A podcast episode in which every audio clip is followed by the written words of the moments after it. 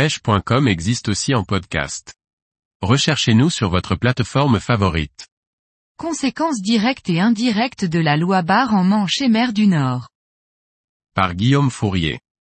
Alors qu'un nouveau texte de loi vise à interdire la pêche du bar du bord, et ce, malgré la tolérance des autorités qui imposent tout de même un quota zéro, les conséquences sont lourdes pour l'industrie de la pêche de loisirs.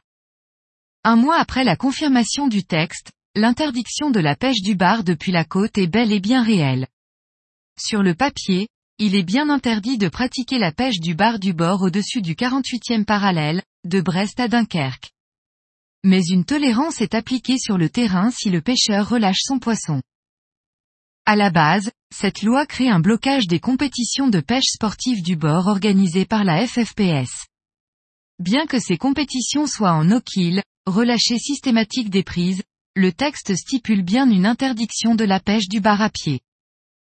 Or, le bar est le premier poisson pêche avec environ 10 000 prises chaque année lors des championnats de la fédération. Le 18 juillet dernier, une réunion a eu lieu entre le FFPS bord de mer et la DDTM 62 qui a transmis les demandes de la fédération sportive à la Direction générale des affaires maritimes, la DGAMPA. Finalement, les compétitions sont bien autorisées dans la mesure où les barres capturées sont relâchées. En effet, sur le terrain, les autorités ne sanctionnent pas les pêcheurs du bord, mais exigent qu'ils relâchent leurs prises. C'est donc le quota zéro qui ressurgit, mais cette fois uniquement pour les pêcheurs du bord. Si les compétiteurs sont satisfaits de cette nouvelle dans le cadre des championnats, les pêcheurs de loisirs voient une mesure injustifiée qui pénalise les pêcheurs qui prélèvent le moins. De nombreux pêcheurs pointent du doigt cette interdiction alors même que les professionnels opèrent sur les zones de frais chaque hiver avec une taille minimale autorisée de 40 cm, contre 42 cm en loisir. Comme si la maturité du bar dépendait de la personne qui le prélève, un non-sens. Si la pêche est tolérée avec un no-kill obligatoire, c'est un coup dur pour les détaillants d'articles de pêche qui font face chaque année à de plus en plus de limitations et interdictions.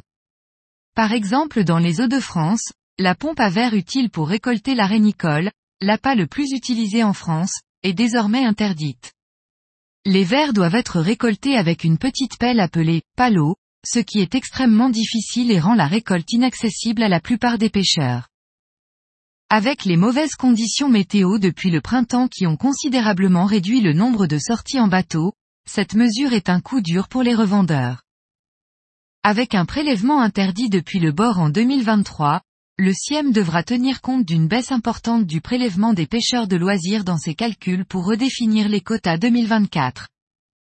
Ainsi, la logique voudrait que le quota 2024 pour le prélèvement du bar soit meilleur, par exemple 3 bars par pêcheur et par jour. Ce serait une juste compensation de ce mauvais texte estival. Du moins, si le stock de bars se portait mal, la faute sera difficilement attribuable aux pêcheurs de loisirs.